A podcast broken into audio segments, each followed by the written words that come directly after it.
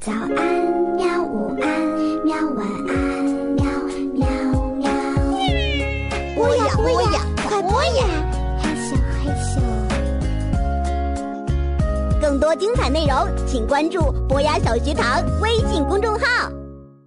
欢迎来到博雅小学堂，在这里带你去认识住在故宫里的怪兽们。它居然是一只又白又胖的大兔子，脖子上还系着红色的领巾。它足足有普通白兔十倍那么大，绝对算得上是一只巨人兔了。这不会是……我惊讶的睁大了眼睛。它就是玉兔。我惊讶的睁大了眼睛。它就是玉兔。喵！梨花在旁边回答。果然，一看就知道不是普通的兔子。可是玉兔怎么会躺在东宫殿的院门前睡觉呢？它怎么躺在这儿？我问。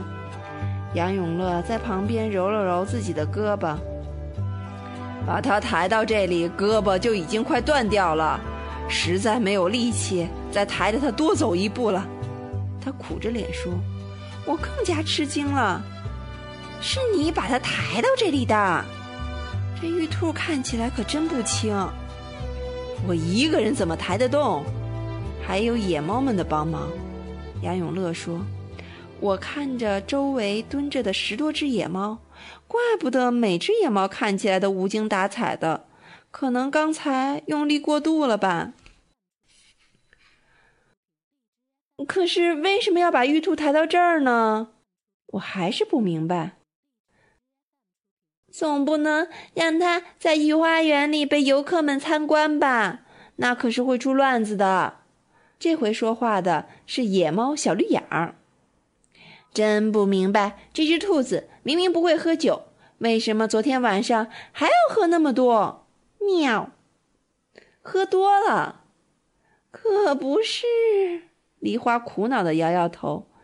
他和白鹿聊得高兴了，喝了几杯桂花酒，结果就醉了，死皮赖脸的不和嫦娥回到月亮上去，说什么天天捣药太辛苦了。喵，结果就一直睡到现在吗？是啊，梨花点点头。大家正在商量把它藏在哪里呢，也不知道错过了时间，它自己还能不能回到月亮上？喵。就在这个时候，玉兔醒了，它从石板上坐了起来，睁着一对红红的眼睛。有些困惑地看着我们，这是哪儿？他的声音很怪，像汽车喇叭放出的声音。故宫，也就是紫禁城。喵！梨花紧紧地盯着他，你不记得吗？喵！玉兔摇了摇他大大的脑袋，更迷茫了。嫦娥仙女呢？梨花叹了口气，她回去了，天没亮就回到月亮上去了。喵！啊！玉兔一下子跳了起来，他怎么能扔下我？那我怎么办？喂！一旁的杨永乐不耐烦的喊了起来：“明明是你不和他回去，好不好？我们都看见了。”你说什么也不走，抱着御花园里的柏树，说捣药的工作太辛苦，要换份工作。这回轮到玉兔吃惊了，他愣了一会儿，紧接着突然仰面朝天的大哭了起来。嗯，这可怎么办呢？错过了中秋节，不知道什么时候才能回到月亮上了。我有点可怜绿兔了，轻声劝他：“错过中秋节不到一个月，也就是九九重阳节了，没准那个时候你能回去。”玉兔听了我的话，眨巴了一下红红的眼睛，然后哭得更大声了。这下糟糕了！重阳节大家都要吃迎霜的麻辣兔，故宫里那群贪吃的神仙和神兽们还不得把我烤了吃啊！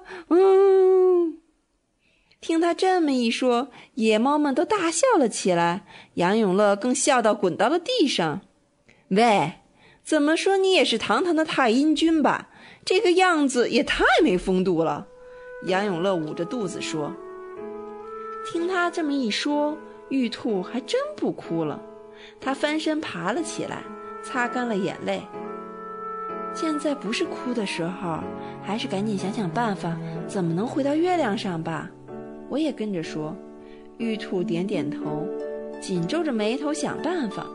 大家都不出声了，也绞尽脑汁帮玉兔想办法。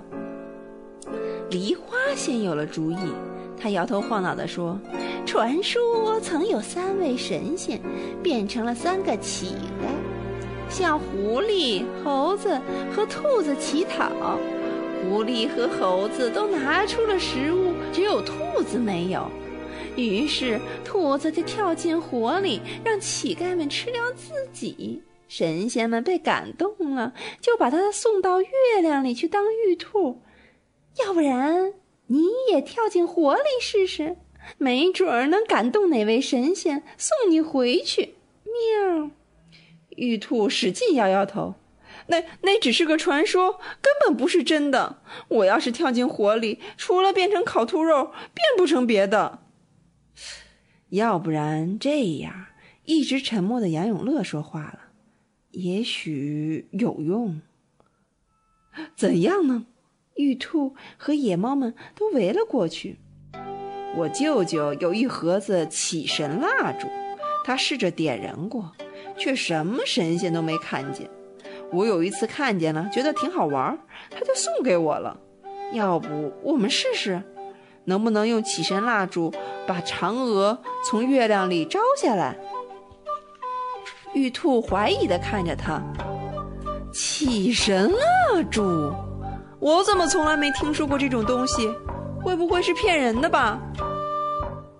野猫们也在旁边摇着头，一脸不相信的样子。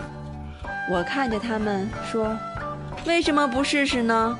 试试又不会有坏处。如果真的不行，那我们就再想其他方法好了。”因为其他人都没想出什么好办法，大家同意今天晚上先试试杨永乐的起神蜡烛。看是不是管用。晚上，我按照约好的时间跑到御花园，发现靠东边的内侧，不知道什么时候已经摆了一架屏风，屏风两侧摆着红红的鸡冠花、果实累累的毛豆枝，还有芋头、花生、萝卜和鲜藕。屏风前面有一张八仙桌，那不是失物招领处的桌子吗？我还曾经在储藏架的旁边看到过它。桌子中间摆着一张大月饼，几样漂亮的糕点和水果放在月饼周围，一看就知道是祭月用的贡品。嘿，还真是像模像样的，我有点佩服杨永乐了。不一会儿，野猫们和玉兔就都来了，连玉兔的朋友白鹿都来了。我还是第一次看见白鹿哦。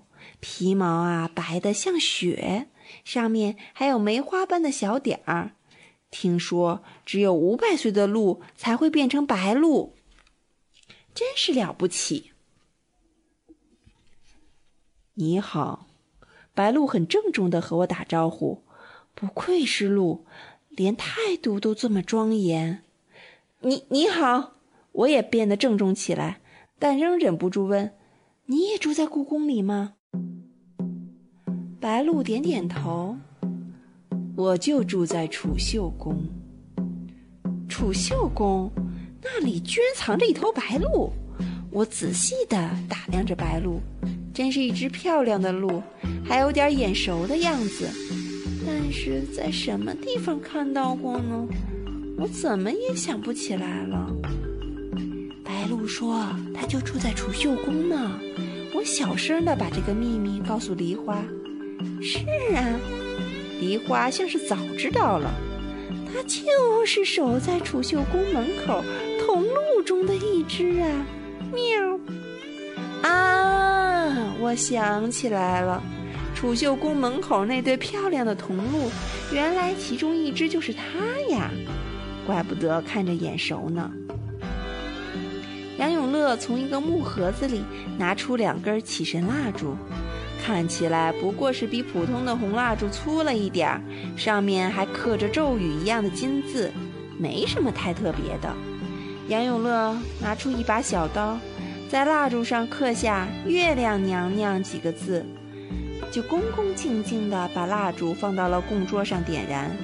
然后自顾自地又跳又蹦起来，手里还打着鼓，嘴里唱着怪声怪调的歌曲。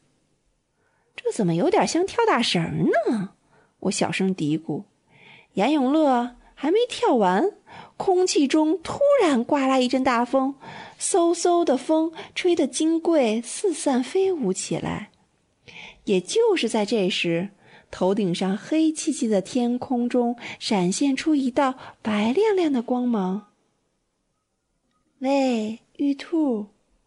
我们全都一惊，顺手望去，只见御花园歪歪扭扭的丁香树上坐着一个穿着白色长裙的女人，她正看着我们。她正看着我们微笑，女人的脸白皙极了。眼睛像星星一样的闪耀，这不就是嫦娥吗？起神蜡烛还真厉害呀！杨永乐愣住了，一脸不相信的样子。起神蜡烛明明还没烧完，自己的仪式也还没结束，嫦娥怎么就出现了呢？玉兔已经连蹦带跳的跑了过来。嫦娥仙女，你是来接我的吗？他高兴坏了，嫦娥点点头。昨天离开的时候就想好今天晚上来接你了。不过你们的仪式真热闹啊！我恍然大悟，原来嫦娥啊是自己来的，不是杨永乐的起身蜡烛起的作用啊！我就知道你不会扔下我不管的。玉兔笑眯眯地蹲在嫦娥的脚边。今天晚上的月亮也那么圆呢。嫦娥仰望着月亮，然后对梨花和白鹭说：“昨天的宴会真是太有趣了，尤其是吃用蒲叶包起来蒸熟的螃蟹的时候，大家一起围着饮酒蘸醋，品尝肥美的蟹肉，然后再用苏叶汤洗手。”好热闹！明年也要举行这么有趣的宴会呀，他嘱咐。野猫梨花像个主人似的点点头。那是一定的，还要比今年更热闹呢。到时候嫦娥仙女一定也要光临呢。不过玉兔就不要带了吧。杨永乐在一旁说。嫦娥扑哧一下笑了。真是给大家添麻烦了，他带玉兔道歉。接着，一股温暖的风吹过来，一时间，四周的丁香、金桂、秋海棠的花瓣像雨一样落了下来。等我们再一次朝丁香树上看去的时候，嫦娥和她的脚边的玉兔已经消失的无影无踪了。